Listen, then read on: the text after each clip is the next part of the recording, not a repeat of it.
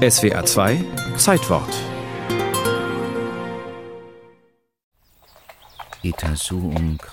Osthessen um 742 im Sommer.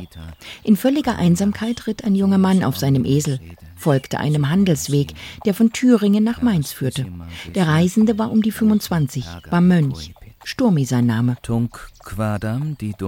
Sturmi suchte nach geeignetem Baugrund für ein Kloster. Er zog gen Süden, am Himmelsberg vorbei, auf den Fluss zu, die Fulda.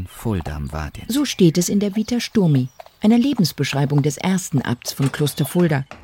An der Stelle, an der heute der barocke Dom steht, wurde am 12. März 744 der Grundstein gelegt.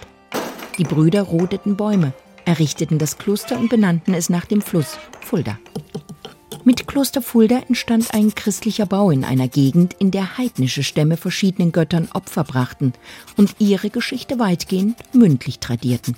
Im Gegensatz zu der Religion, der die Brüder des neu errichteten Klosters anhingen. Als Christen setzten sie aufs geschriebene Wort. Matthias Wemhoff, Direktor des Museums für Vor- und Frühgeschichte in Berlin. Die Klöster sind die wirklichen Wissenszentren. Ohne die kann eigentlich eine christliche Durchdringung gar nicht gelingen. Juli 782. Karl der Große besuchte Fulda. Der Karolingerkönig förderte und forderte Wissenschaft und Wissen in den Klöstern. Eine einheitliche Schrift wurde eingeführt, die karolingische Minuskel, klar und einfach. Bis heute prägt sie unser Schriftbild. Man hat in Fulda vornehmlich Werke der lateinischen Antike gesammelt.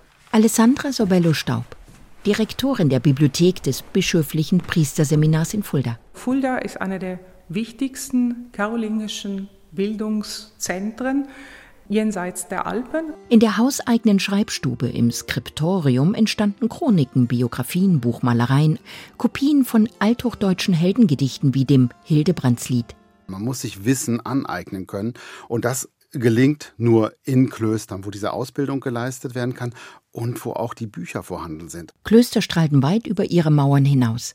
Ein Beispiel ist die reiche monastische Kultur in Westfalen. Da liegt ein Kloster vom anderen vielleicht zehn oder zwölf Kilometer entfernt und die hatten ein Krankenhaus häufig. Künstler, Handwerker lebten auf dem Land allein von den Aufträgen der Klöster. Es gab Orchester, es gab Chöre, alles war in diesen Klöstern angesiedelt. Erst hinterließ der Dreißigjährige Krieg Spuren der Zerstörung, auch in Fulda.